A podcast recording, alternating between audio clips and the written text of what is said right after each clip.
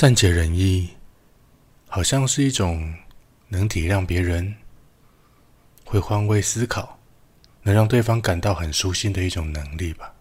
那么，如果每个人都能够了解他人的痛苦，是不是世界就会幸福了呢？今天就让战骨理论呢带你走一遭，了解人类痛苦之国。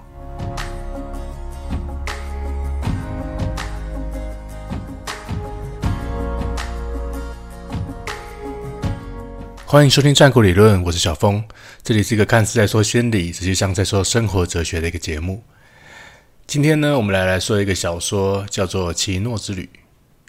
第一集里面的第一个故事啊，嗯，奇诺呢，大概是我青少年时期最爱不释手的一本奇幻小说。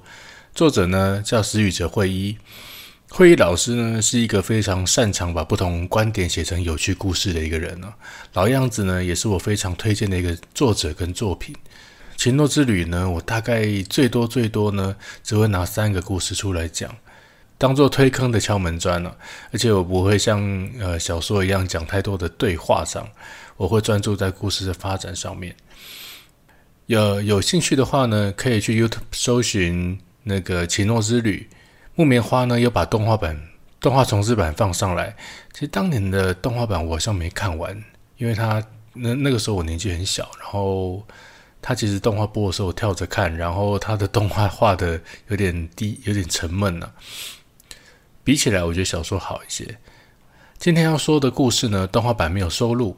当然呢，如果你不想被我暴雷的话呢，今天这一集呢，你其实是可以跳过的，因为我把呃故事跟理论呢，拆成两集来说。如果你只想听理论的话呢，呃，你可以跳过故事的部分，等明天。这边呢，小小说一下故事设定啊。奇诺呢，她是一个女生，她骑着一台会讲话的摩托车，叫做汉密斯。她是一个使用说服者，也就是枪械的神枪手。她在自己的国家遭遇一连串的事情之后呢，踏上了旅行的道路。然后每次到一个国家，就会停留三天，去看看这些不同的奇幻国家。故事呢，开始在一片森林小路上，远远的看到了一座高耸的城墙跟护城河。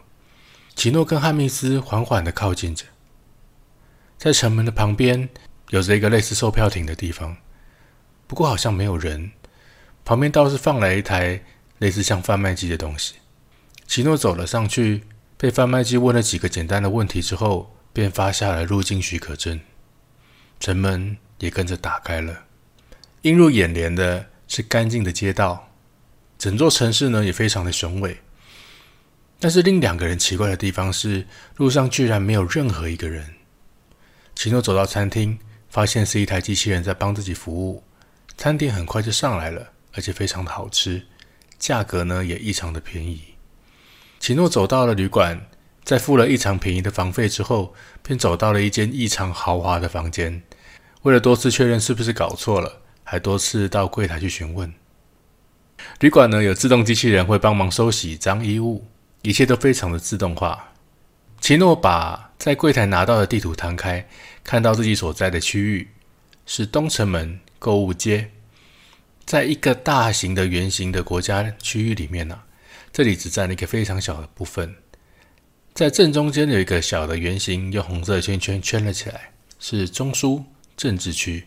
南面呢有一座非常大的湖，在北面的郊区是工厂研究区，其余的部分呢都是住宅区了。奇诺洗了个澡，便睡了去。隔天，奇诺骑着哈密斯到了住宅区看看，住宅区周围全部是森林，环境呢非常的宜人。经过的房子呢，都是一般的平房，但是奇怪的事情啊，没有一个人走在路上啊。房子跟房子之间的间隔也都隔着一段距离。不过奇诺非常的确定啊，这里的房子其实不像是没有人居住一般冷冰冰的，看起来像是有人在活动的样子。本来呢，奇诺想走进一间屋子里看看，但是想了一下，这样似乎不太礼貌，就转身离开了。奇诺来到一座没有任何人，但是干净的要命的瞭望台上，拿出狙击用的瞄准镜，朝人们看了起来。是人呢，奇诺惊叹的叫着。不出所料的，这里是有人的，他们在屋子里运动，做着家事，生活正常的样子。但是这些人呢，却完全没有一个人出门，全部窝在家里。是不是陌生的旅行者让他们感到害怕？奇诺如此想着。之后呢，奇诺又去看了工厂、研究所区，参观了全自动的工厂。工厂亲切有礼貌地导览着奇诺，当然也都是机器人了。最后一天呢，奇诺准备好继续要旅行的物资之后呢，便踏上汉密斯，准备往西门离开。这一路上啊，一样看不见任何的人。奇诺停在一处山坡上，回头看着这个漂亮的城镇，决定离开。就在这个时候，听到咔嚓咔嚓的人为声响。不远处呢，看到一台机器旁边蹲着一个男人，他非常的专心，完全没有发现奇诺跟汉密斯。奇诺牵着汉密斯，缓缓的靠近那个男子。男子抬头吓了一跳，略带口急的说着一些听不懂的话，样子看起来非常奇怪。正当两个人觉得是不是语言不通的时候，男子吃力的问道：“你、你、你、你、你、你们听不到我在说什么吗？”奇诺表示听不到，但是却听得懂你在说什么。男子听到这些话，露出极度兴奋的模样。男子结结巴巴的跟奇诺说着话，并且邀请奇诺到家里来做客，甚至应该说用拜托也不为过。奇诺询问男子是否可以告诉自己，这个国家的人为什么都不出门呢？男子用着一个感激的表情答应了，并请奇诺到了家里。到了家里，男子端出了一些茶来。奇诺呢，跟汉密斯聊起茶的名字，听起来有点像毒品。男子呢，也热心的说着，说着说着呢，没想到男子居然嚎啕大哭了起来。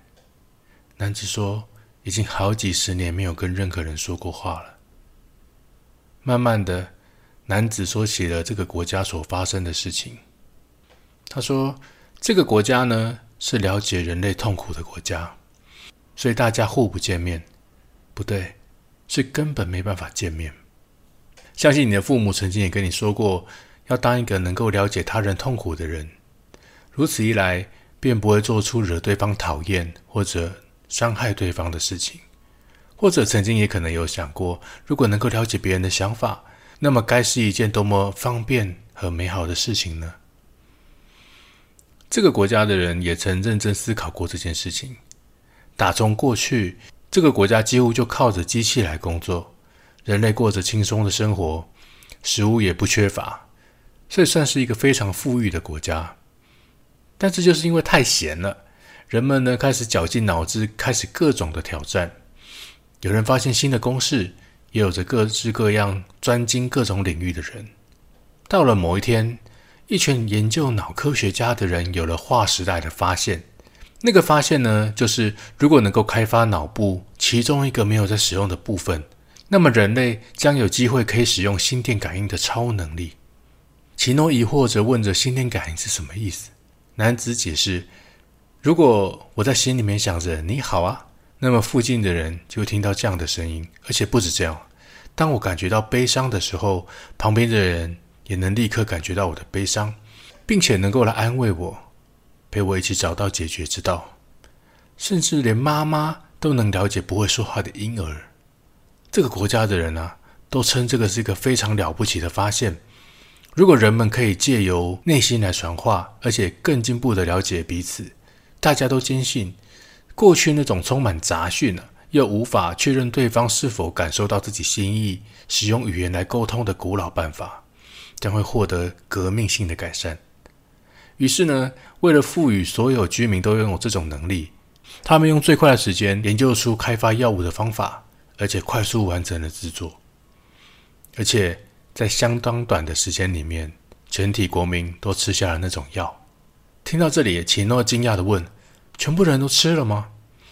男子肯定的回答：“对，全部都吃了，因为谁也不想输给谁。”大家都想要进化，不愿意当一个跟不上时代的人。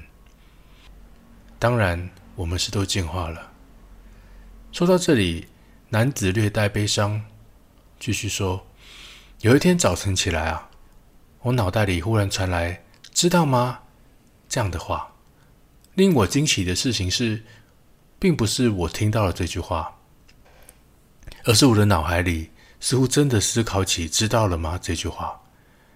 于是我在脑袋里跟着思考起“我知道了哦”，马上的也收到了“我知道了”哎这种惊奇的声音。